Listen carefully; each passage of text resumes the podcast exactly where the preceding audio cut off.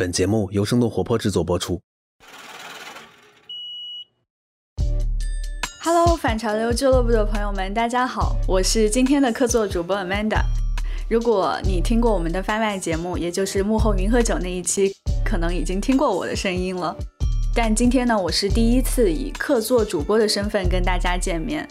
美国有一个非常有名的艺术家叫做安迪沃霍尔，他曾经做过一个预言，在未来每个人都可能在十五分钟内出名。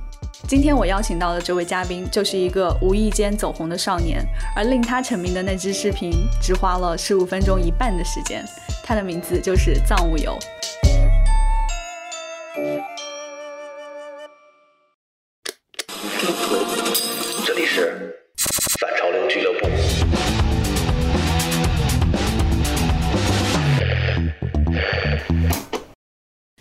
游一开始走红靠的就是去拆解或者说分析解构当下的流行音乐，告诉大家那些很多歌迷追捧的歌，可能他一个人坐在房间里面花上几个小时就能制作出接近其百分之六十水准的一首歌。也可以说，藏无游的视频切中了现代流行音乐的命门，但同时也引起了一些争议。而他才十八岁，只是一个大一的学生。比起一名藏务游，生活中他的朋友会叫他 Colin。那 Hi Colin，我们先来跟大家打个招呼吧。反潮流俱乐部的朋友们，大家好，我叫张无游，然后我是一名编曲、一个独立音乐人、一个 UP 主、自媒体博主。我有翻一下反潮流俱乐部往期的节目，发现你是我们节目有史以来第一位零零后，所以目前是美国罗切斯特大学的大一的学生。哎，Colin，你可以先给我们介绍一下你的专业吗？啊，我的专业啊，Audio and Music Engineering，就这是一个音频与音乐工程，叫直译的话，差不多就是这样。然后它其实它名字叫这个，你你会想到说它是做编曲的，或者是做混音的，那其实不是。它是做声学的，或者说说的再明白一点，就是他其实更像一个电子电路与工程的下属专业。实际上，他也确实是电子电路与工程的下属专业。他和音乐的关系存在，但是没有那么大。没有说就是这个专业就就会有很多的和音乐有关的东西一样。我我的我的课可能百分之九十都不是真的是在做音乐的内容。嗯，对。其实 Colin 给我的感觉就是你拥有超出你这个年龄段的成熟感。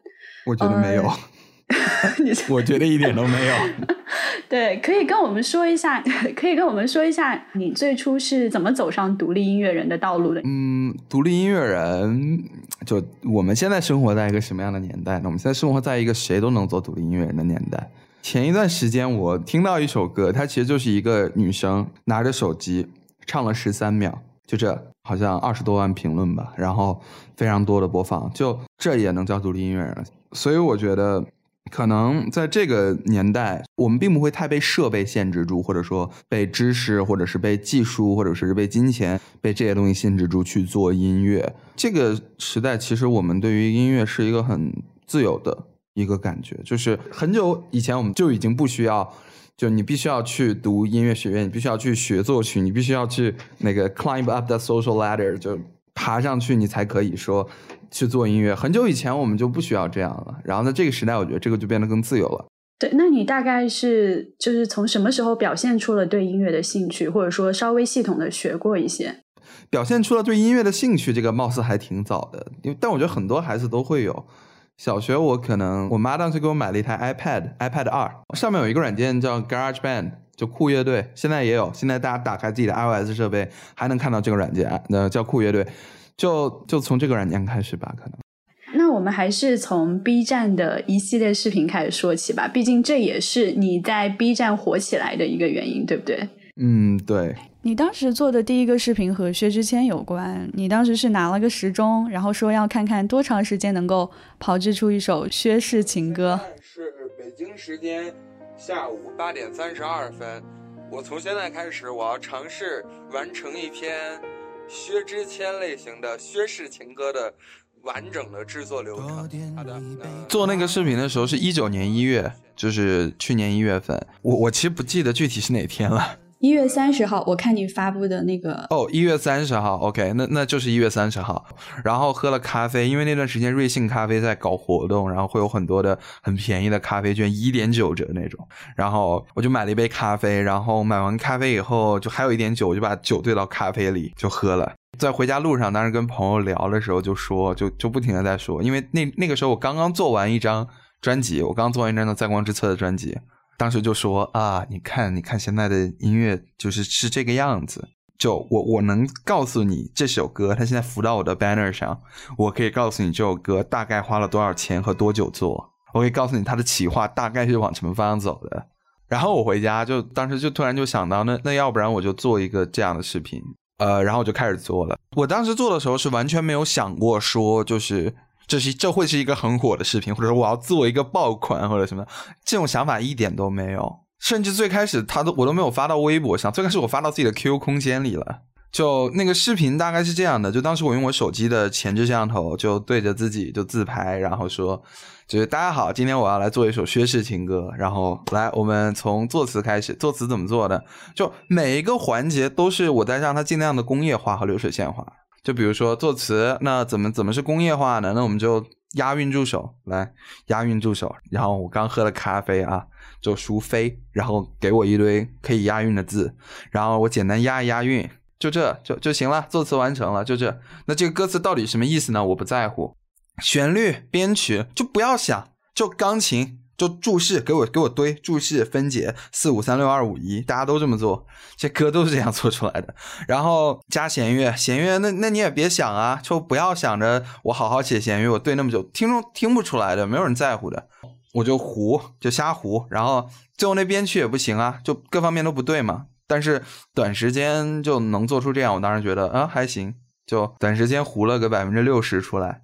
这也算也算大家能看出来，然后当时就就把它发到 QQ 空间上了嘛，就很短的时间之内就有很多人转发，我的很多朋友转发，他们是第一帮第一批转发的人。后来转发转发出圈了，我我是怎么意识到出圈了的呢？就是我发现转发的人里面有很多不是我好友的人，然后我就在想，当时我我跟一个朋友聊嘛，就是最开始那个在喝酒的时候跟他打电话那个朋友，他现在是红叶，他现在帮我对接我的编曲客户们。当时我就跟他聊这事儿，然后我们就说到，就是那那我们要不要赶快去注册个微博，注册个就别的账号，我们赶快发一下，要不然别人都到了，就抱着这种想法，然后就把它放到微博上了。当时我连微博账号都没有，就赶快注册了一个新的微博账号，然后就发上去了，然后就我也没想到就火了。嗯，当时是怎么发现自己火的？就我我当时有一个有一个朋友。他花五块钱给我买了点粉丝，然后他当时想的是说，先花五块钱给我买那种五块钱三千个的僵尸粉，然后再花就比如说二十给我买两百个优质粉盖过去。然后他当然还跟我开玩笑说，买完粉丝你就要火啦。然后结果没有发现，就就当时我不知道他买了多少粉丝。然后过了一会儿，我看哇，粉丝涨了这么多，每秒都在涨。然后我问他你买了多少？他说他说我买了五千，我的粉丝已经有一万一万多了。那你当时的 心情是怎样的，或者说你的反应？恐慌，恐慌。对我是一个很不擅长 和大众打交道的人。你可以从我的早期视频里面看，可以看出来，我对当时对大众传媒的整整个这一套话语体系都非常不熟悉。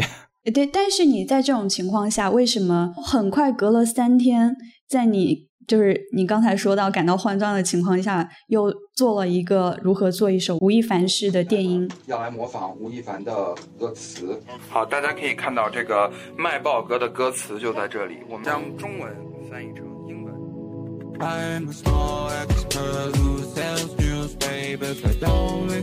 就气不过嘛，当时有吴亦凡粉丝来骂我。吴亦凡的粉丝为什么来骂你？你做了薛之谦的视频，就有些粉丝的脑回路很奇怪。就是说，你说薛之谦不好，那你下一步要说谁不好？你下一步要说吴亦凡不好，跳梁小丑，就这，就这种。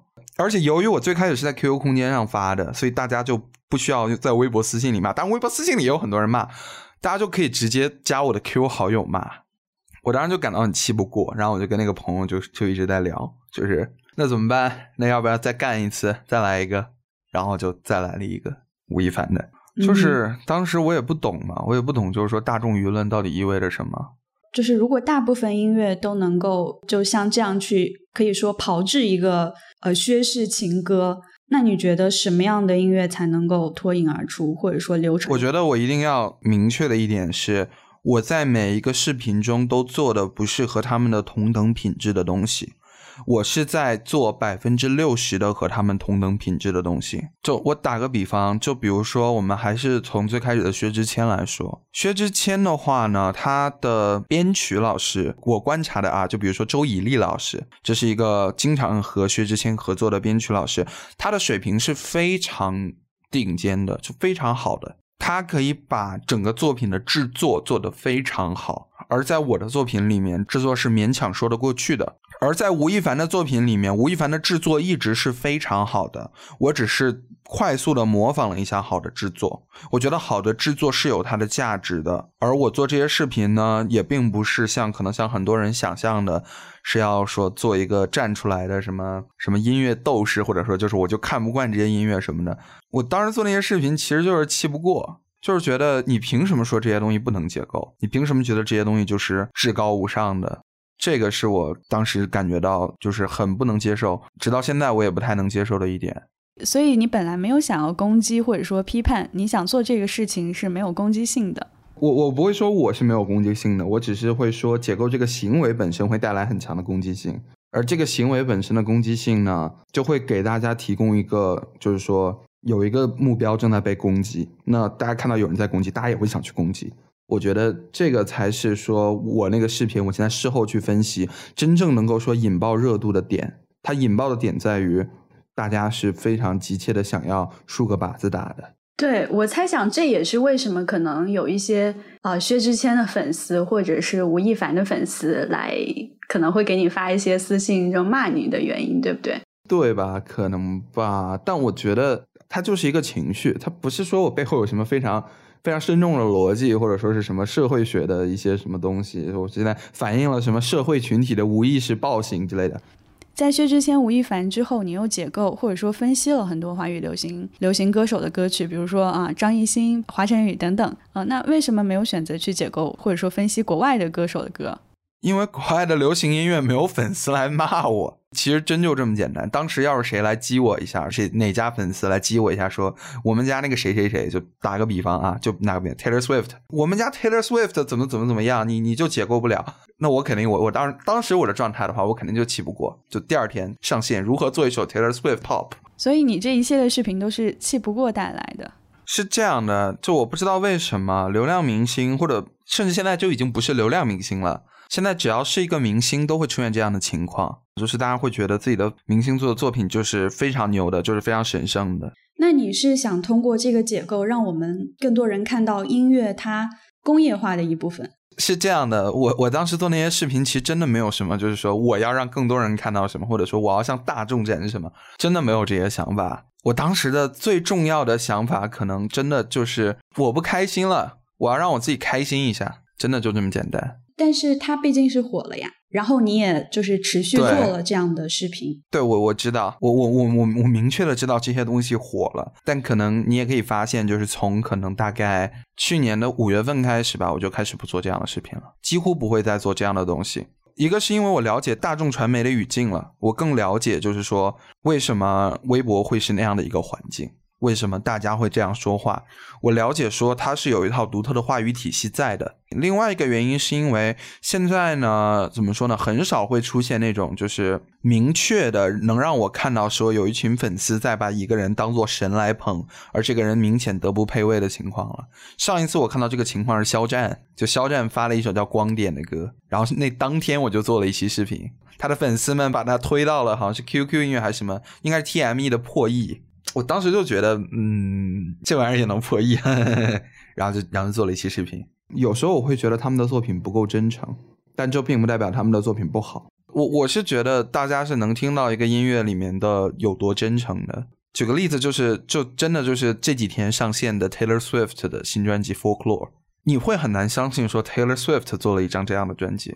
什么意思？你会很难相信，就是 Taylor Swift 作为一个 pop icon，他在这个时间点选择做一张这样的专辑，而且做的完成度这么高。我稍微打断一下啊，就是你刚才说 Taylor Swift，他的个这样的这样的是怎样的？哦，Taylor Swift 的 Folklore，就是我不知道这个各位听众有没有听过，如果没有听过的话，大家赶快去听一下。Taylor Swift 发了一张民谣专辑，这件事情本身就非常的牛，而且这是一张很好的民谣专辑。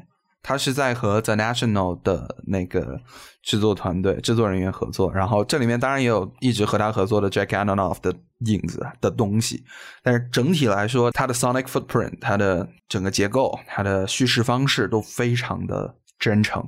你是怎么理解这个真诚的？或者说你是从你是从哪些角度去评判说他这个转变是好的？嗯，我不觉得这是个转变。首先，他在这个时候会发专辑本身，我就已经觉得挺惊喜的了。哎，这个时间点跟之前的时间点，或者说跟别的时间点有什么区别吗？在继续接下来的节目前，我们先休息一下，听一个片段。你又要一个事业心很强的男性，他非常积极上进，但又要他随叫随到，不可能的。事业心的男性怎么可能做到随叫随到呢？他随叫随到，以你为中心，他怎么可能把事业就放在第一位呢？你要一个男性，他特别能言会说啊，他跟你在一起特别聊得来，那你又要希望他跟别的女性都没话好说，那不就是我们要清楚的知道自己你在要什么？你自己越清楚的知道要什么，那你其实的两性关系反倒是越好的。这是复旦大学的社会学教授沈一斐老师。你听到的是他在前不久做客《声东击西》第一百二十一期的采访片段。不知道你听后是什么感觉？我听完了，反正是觉得非常有启发，因为你能听到很多让你顿悟的爱情例子，比如女性意识的觉醒不是要去对抗什么，而是要让我们意识到这样的行为是不是真正的能保护自己；比如女性今天的崛起拿到的权利并不来自于男性。而是来自于老人，比如，不要一开始就找 Mr. Right，先排除 Mr. Wrong，再慢慢培养。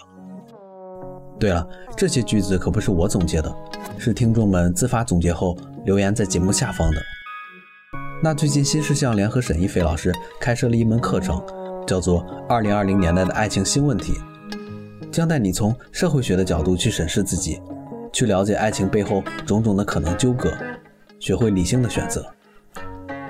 这套课程有三十集的视频正课，三十集的视频问答课，原价一百九十九元，首发只要半价九十九元。那我相信这九十九元花的一定会非常值。就像小宇宙的听众葱梨留言说的一样，感觉是我听过最好的女权主义科普。那如果你感兴趣，可以在微信公众号搜索“新事项”，新是新鲜的“新”，世界的“事”，相貌的“相”。回复“反潮流俱乐部”即可获得购买和收听方式。下面我们接着回到本期节目当中。他在这个时候会发专辑本身，我就已经觉得挺惊喜的了。哎，这个时间点跟之前的时间点，或者说跟别的时间点有什么区别吗？他离他发上一张专辑还只过了不到一年的时间，他上一张专辑的宣传期都没有完全过去。这个时间点，他选择发一张专辑，意味着他已经战略性放弃了上一张专辑余下的宣传价值。同时，我们也知道现在全球的疫情是这个样子的。那么这张专辑，我现在据我所知是四月二十七号开始制作的，应该，所以就其实没有制作很久。而且由于现在的疫情的原因，也不能出差去做，就肯定得是我自己在家做，或者我自己在我这边找一个棚子，或者找一个什么做，是这种模式下做出来的专辑，而且也是在这种模式下发行的。可能做到 Taylor Swift 这个程度的音乐人，他们可能会选择说做一个更安全的选择，比如说我过一段时间，等这个疫情有缓解，我再去好好的，或者说我在我在用原来的模式去做。Taylor Swift 就他现在的选择就是说我有想要表达的东西，我就去表达了。Taylor Swift 现在这张专辑是以他自己的名义发行的，是独立发行的，虽然也是依附环球发行的，但是发行公司写的是他自己。而且这张专辑是上架的时候标的是 alternative 另类，我觉得这样的东西是真诚的。至少在我听完这张专辑以后，我觉得这张专辑是非常真诚的。所以你的意思是一个音乐人，他其实就是应该要去不断的去探索，而不应该固守成规，或者说不是不是不是不是这些很简单的事情，不是说你应该做什么不应该做什么，而是说你不应该虚伪，你不应该说就是说。我来这里是赚钱的，然后你跟大家摆出一副我很热爱音乐的样子。你也不能做一个很热爱音乐的人，然后给大家摆摆出一副我就是来这里赚钱的样子。我认为这些都是可能会有问题的，因为你的听众能感觉到这种虚伪，可能有有一些听众是感觉不到的，但我觉得大多数人是可以感觉到的。那你你就比如说我们感觉到好的音乐，你会从哪几个角度去感觉？我也不知道我是怎么感觉到的。艺术确实是一个非常抽象的问题，我觉得尝试去给艺术划定几条界限，这件事情本身就是有点不可理喻的。但是你之前也说到说，比如说我们在制作工业的时候，它是有一些标准的。对的，但这但是这些标准可能更轻，更类似于一些怎么说呢？一些技术上的载体上的手段。比如说，我会要求说，现在你做数字发行，那你的这个音频文件基本上就得是二十四比特、四十八千赫兹以上。比如说，我现在要录弦乐，那么弦乐组标准来说，首先你音不能跑吧，节奏不能太乱吧。基本上不能是因因为技术影响到你的表达。其次，你现在收音的环境，你你至少给我一个稍微大一点的空间，能把弦乐组装进去。装不进去也行，你你分开录也行。总之，就有一些固定的硬性的技术标准存在的。但是艺术的那个部分，你们会怎么去评价说它是好的？你想要达到的好音乐，因为你现在也是在创作嘛，你想要达到的好的音乐是什么样子的？嗯，我想做真诚的音乐。其实真的就这么简单。我想做我想做的音乐，是这样的。很多音乐人在做音乐的时候是有很多别的考量的，所以我觉得可能每个音乐人的梦想都是说，我想不被这些考量束缚。有很多方面的考量，比如说载体限制，一张 CD 只能刻录七十分钟以内的音频；比如说传播限制。如果我要让别人听到我的音乐，我不能说我直接给他们放这个音乐，因为音乐文件是不能就那么快的传播，必须要上架流媒体。流媒体有流媒体的审核标准，我要去应对这些标准。流媒体的审核标准是什么呀？就打个比方，不同的流媒体平台会有不同的对于响度的限制，对于文件格式的限制，对于上架时间的限制，这些都是要放在你身上的限制。举个例子，我现在比如说我要做一张朋克专辑，那我我朋克，它它响度肯定大呀，朋克就就。那不说朋克了，我们就说死亡金属专辑吧。那响度就是就是往上飙的。那那现在好，我告诉你，iTunes 要求你 Lufas 控制在负十四，所有的歌都控制在负十四。那可能这个时候你就要考虑，那我现在这张专辑我在母带的时候要怎么做？我们一直在处在一个应对限制的过程中。如果说要让我自己选的话，我会希望自己能够做真正自己想做的，可以尽量没有限制的音乐。就比如说，音乐人经常遇到的一个限制是说，我想做的音乐并不是好听的音乐，或者说我想做的音乐并不是大家想听的音乐。你也会不自觉的去去想，我想做的音乐是不是好听的，然后你会不自觉的做妥协。所以说，一个没有妥协的音乐是不可能的。但是你想做的音乐应该自始至终都是你想做的音乐，它不应该是大众想做的音乐，不应该是资本想做的音乐。不应该是流媒体平台想听到的音乐。哎，那你最欣赏的一些音乐人有哪些？这个就多了哦。有一个事情大家可能会感到很，大家可能会感到很惊讶，但我确实很喜欢易烊千玺的歌。真的吗？我确实很喜欢易烊千玺的歌，就是不是讽刺意或者什么的，我就是真的很喜欢。我喜欢那首歌，朋友请听好。OK。就是只是具体的那首歌，那你觉得他的歌有有套路吗？或者说多少钱能做出来？你会想要做？哦，对对，这件事，那首歌我还专门分析了一下，就 其中的每一个环节要花多少钱和多久。那首歌的配置其实非常简单：一个木吉他，一个贝斯，一组弦乐，一点钢琴，一个口风琴，可能还有一点那个 bell 那个音色，那个音色不是实录的，那个音色是 MIDI 做的。整个东西其实都非常简单。整个配置下来，可能我觉得我我们算纯纯制作成本啊，可能也就一万两千到一万五千，我觉得。只算编曲、混音、实录制作这些。哎，所以就是在你发现这首歌的制作原来成本这么低的时候，我觉得没有什么。嗯哼，就就我我为什么想分析呢？是因为我想做，是因为我觉得这样的音乐很好，因为这首歌感动到我了。然后我去分析这件事情，我发现他没有花多少钱。然后我就会发现，那那就说明这个东西的难点不是钱，嗯，音乐的质量不是简简单单可以由一个价目表决定的，音乐是没有一个客观的评价标准的，我们不能用任何武断的方式去判断一首歌的任何东西。就我我听过的例子啊，就是就比如说，流行慢歌行，流行快歌不行。然后然后什么爵士行，摇滚行，嘻哈不行，电音不行。那然后然后然后有人可能就会问你，那爵士电音行不行？然后你想了半天，呃，勉强行吧，勉强行吧。然后然后 这个人再凑到你耳边说，在网易云上上架的不行。这个方式其实是非常好笑的。我们在用这些标签，而不是用音乐本身去判断音乐。你对这些歌手的这些分析，有歌手真正看到过，并且对此做出反应吗？或者说跟你有联系上的？呃，这个有我也不能说啊，抱歉。可以稍微透露一下吗？就 OK，呃，就上周上周末，有一位明星的团队有接洽过我们，希望我们做一期针对这个明星的视频。原因是因为他们看了我最开始做的针对该明星的视频，他们觉得我说的很中肯，而且该明星也已经做出了一些改变，他们希望我能做一个视频来讲一下这件事。呃，是华晨宇吗？我猜。不是的。OK，再让我猜一下，张艺兴。不是的，不是的，不用猜了，您猜不到的。嗯、那就是因为你现在也有一些作品嘛，你会就是担心，或者说你觉得，如果你的音乐有别人来像你这样操作，把你的音乐做一个解构，或者说做一个分析，你会怎么看待？我有我在有期视频里面做过这件事，就我会去听自己以前的音乐，然后然后笑自己以前做的有多差。我现在去听我一五年、一六年当时做的东西，我就觉得很很不成熟，很差，很多地方就是不行，不行就是不行。我不觉得解构是恶意的，解构可能是好玩的，可能是就带着一点刺的好玩的，但是它不是恶意的。脱离出这个视频的语境，你觉得国外的流行音乐和国内的流行音乐在创作和技术上有什么差别吗？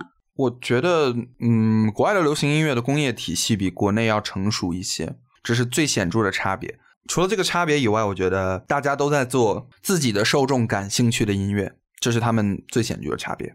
哎，你在美国的时候有就是参与过就是美国当地的一些音乐的制作或者是什么的吗？应该算是参与过吧，但是他们的模式是和国内很不一样的。我参与过一些乐队的录制，我做的是那个 recording engineer，就录音工程师。然后我有时候会帮他们混一点东西，有时候可能往里面加一点点编曲的东西。但他们那边就没有这么的这么的怎么说呢？就分成五五六块，他们可能分成十几块，有时候可能就分成几块。他们的更流动。你你要真的说每个人都做了一小块，嗯，在国外可能就不太现实。国外可能就更多像是说，比如比如说一个乐队四个人，那我们就四个人编曲，编完曲就录，就就这么简单。然后比如说我一个人，那我就自己编一点，然后我现在需要另外一个人帮我可能搞一搞编曲，搞一搞声音设计，我就再发给他，他做完，然后再发给一个人做。然后国外还有一个很很可能是这样的情况是，就可能八九个人在一起写歌，每个人可能都会在这里面有贡献。就就比如说我现在 OK，简单简单演示一下，可能就是打个比方，一个人先做出了一个这样的和弦。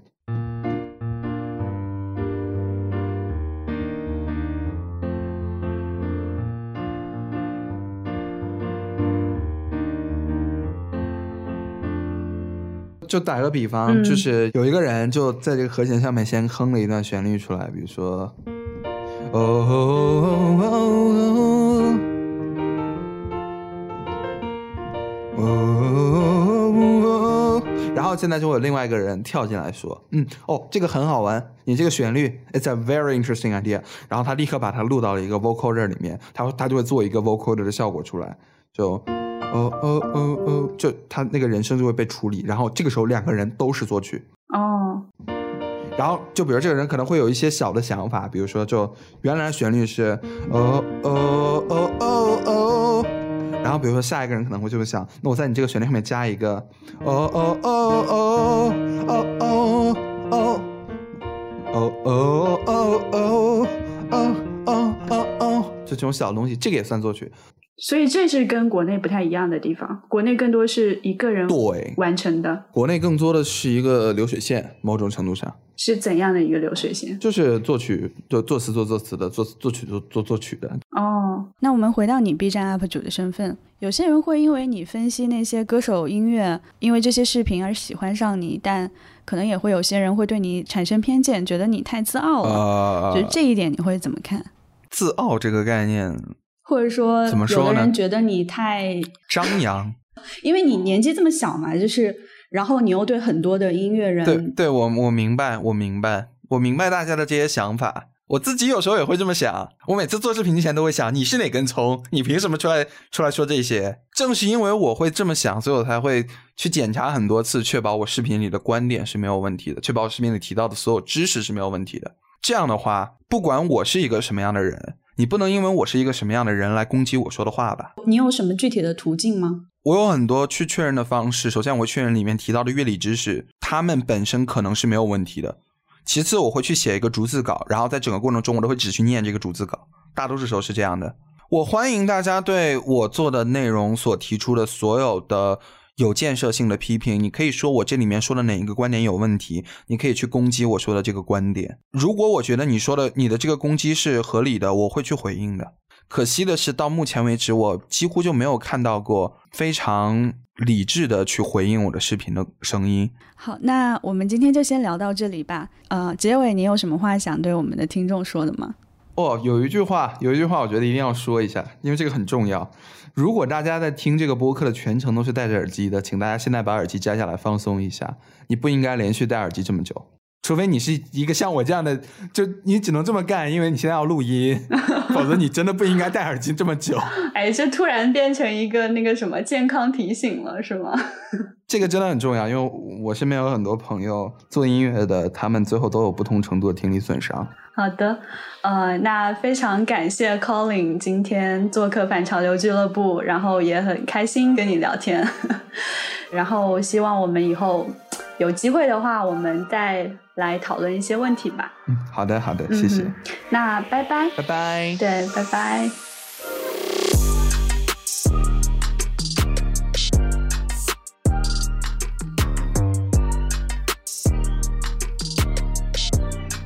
好了，以上就是本期反潮俱乐部的内容。